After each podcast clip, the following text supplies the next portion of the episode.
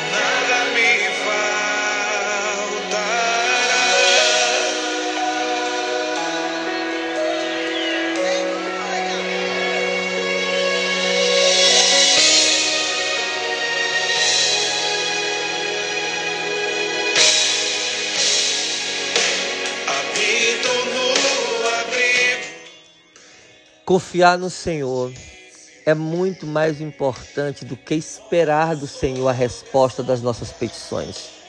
Porque nem sempre as respostas virão, nem sempre as coisas sairão do jeito que planejamos. Mas confiar no Senhor, independente de qual seja o fim ou o resultado, é a necessidade que nós possuímos de nos mantermos de pé. A nossa necessidade deve estar em nos submetermos à vontade de Deus. E às vezes a vontade de Deus, ela bate contra a nossa, né? Nós temos uma expectativa, uma esperança, e Deus vem com o jeito dele, com a forma dele, e nos mostra que ele é Deus, que ele está no controle, que ele é quem manda, quem decide, e ele é que sabe o melhor para nós. E graças a ele por isso, né? Nós não podemos temer, temer nada que não esteja, é, que nos esteja atormentando, nos preocupando. Sabe por quê? Porque Daniel na Babilônia, ele temia. Eu acredito que como jovem, homem, ele temia. Mas a confiança dele em Yahvé era tão grande, tão grande, tão grande, que nada, nada tirava a paz daquele jovem. Os podcasts têm essa finalidade. Ter uma conversa franca com você a respeito daquilo que Deus quer falar com você e que Deus esteja falando comigo no momento. E hoje nós chegamos ao vigésimo dia do jejum de Daniel. Falta um dia para encerrar. Estamos hoje no vigésimo propósito. E a palavra de Deus hoje para mim e para você é: Ei, fui eu quem chamei você. Fui eu quem te levantei para esse tempo. Então não duvida não. Sossega, descansa. Eu sou teu Deus. Eu sou contigo. Então descansa onde você estiver. Sossega o coração. Põe a paz como selo sobre o teu coração. O Senhor é o nosso pastor. E nada vai nos faltar. E nada vai fazer falta. Ele vai estar no controle de tudo. Basta que você e eu confiemos no Senhor. faltará. Se estás comigo, Deus, nada me Abra sua Bíblia sem perder tempo, Daniel capítulo 11. Pegue seu aplicativo, Daniel capítulo 11, versículo 35. E entramos hoje com muita alegria nesse propósito do vigésimo dia. E a palavra diz assim, ó.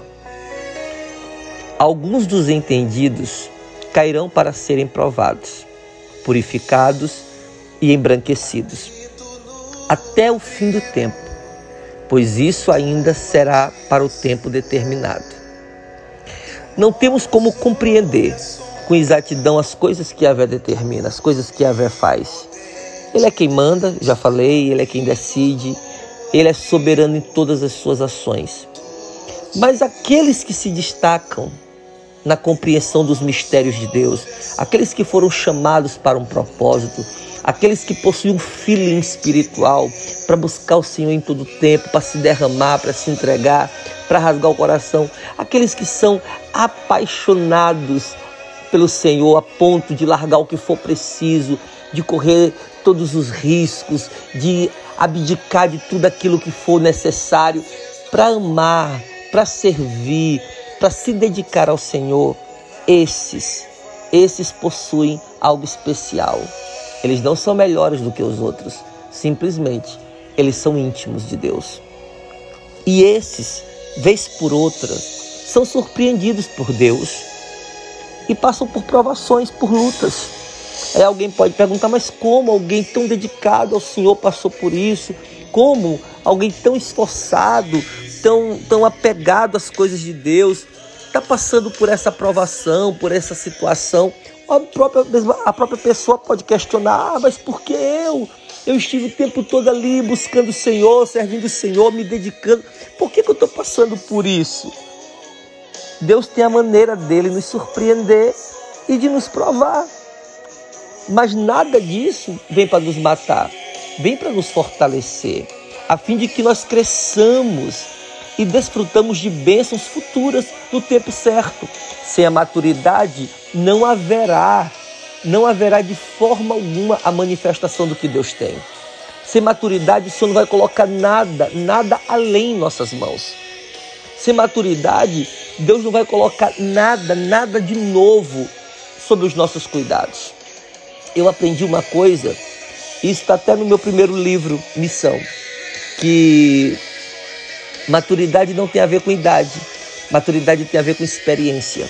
Existem meninos e meninas que são maduros, existem velhos, idosos que são crianças. E isso vai depender da sua experiência com Deus.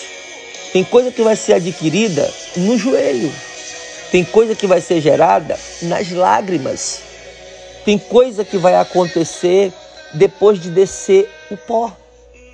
De descer ao pó, de se jogar no chão, de se humilhar. Tem coisa que nós não iremos entender. Mas Deus, Deus continua sendo Deus, Ele continua agindo. Ele continua nos provando, nos refinando. E eu falo isso por experiência própria. Eu me encontro em dias que eu sei que Deus está me refinando. Eu sei que Deus está me embranquecendo. É necessário. Isso pode estar acontecendo contigo aí do outro lado. Centenas de pessoas estão conosco agora. Você pode ser uma dessas pessoas que de alguma situação difícil que chegou, você pode não ter a resposta imediata, mas hoje eu estou sendo boca de Deus na tua vida e dizendo que isso é necessário para aquilo que Deus reserva para você lá na frente. Você pode estar sendo embranquecido lavado, lavado para um tempo que você na verdade ainda não entende.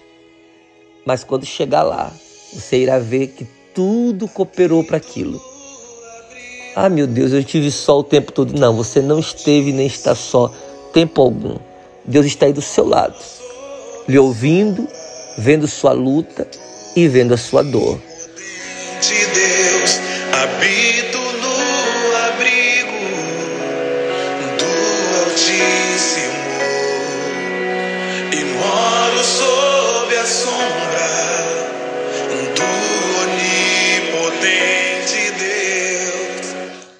e Ele vai te guardar com certeza todos os dias, até que se cumpra o seu propósito na sua vida. Tá bom? Não duvida não. Vigésimo dia, vigésimo propósito, tenha esperança. Vamos orar? Feche seus olhos. Pai querido, Pai querido, nessa manhã, vigésimo propósito do jejum de Daniel. Eu me junto em concordância com esses homens e essas mulheres de tantas diferenças, de tantos lugares, de, de outras faixas etárias, jovens, idosos, adolescentes, homens, mulheres, nós nos juntamos nesse dia em concordância e oramos pelo amanhã. A palavra diz que o amanhã, o dia de amanhã, pertence ao Senhor na finalidade deles, mas não nos impede isso de orarmos por Ele e esperarmos que o amanhã seja melhor do que o ontem. E nós oramos pelo amanhã de cada família, pelo amanhã de cada pai, pelo amanhã de cada mãe, pelo amanhã de cada jovem que hoje pode se encontrar desanimado, desiludido, ou pelo amanhã de cada líder que vê na sua frente uma batalha, uma conquista, um avanço e às vezes se sente fraco, se sente só, se sente desanimado. Às vezes é uma mãe de família que já está abrindo mão das suas forças e da luta pela casa, pelos filhos. Pode ser um pai que não tem expectativa de como melhorar essa situação. Pode ser um profissional liberal que está no meio de uma crise terrível e pode dizer: essa é a maior crise da minha vida, eu não vou sair dela. Eu não sei quais são as causas, mas como eu comecei nesse dia, Pai, dizendo a eles para exporem diante do Senhor as suas causas, eu represento eles hoje como sacerdote e juntos nós colocamos diante do Senhor todas as nossas causas e pedimos que o teu cuidado, o teu cuidado, o teu zelo e a tua misericórdia seja urgente com a vida de cada um, com a causa de cada um. Ô oh, Senhor, nós só temos o Senhor. Eu tenho repetido isso durante esses 20 dias. Nós só temos o Senhor. A quem nós iremos recorrer? A quem nós iremos clamar? A quem nós iremos rasgar o nosso peito e apresentar as nossas chagas? A quem nós iremos buscar? Buscar o bálsamo, a cura, o auxílio, o socorro. Nós só temos o Senhor. E como nós só temos o Senhor, nós só podemos buscá-lo. E nessa fé, nós nos unimos nesse dia para buscá-lo com todas as nossas forças, com todo o nosso coração, com todo o nosso entendimento. Oramos e colocamos diante do Senhor. Que esse vigésimo dia, que chega próximo, próximo do fim, nós possamos pensar que andamos até aqui para entendermos que nada está completo ainda, que muito mais tem o Senhor para fazer e às vezes não será do nosso jeito. E eu oro e abençoo cada um que junto comigo está nesse momento. Que o Senhor abençoe a cada um com paz, com paz e certeza de que dias melhores virão. Em nome de Jesus.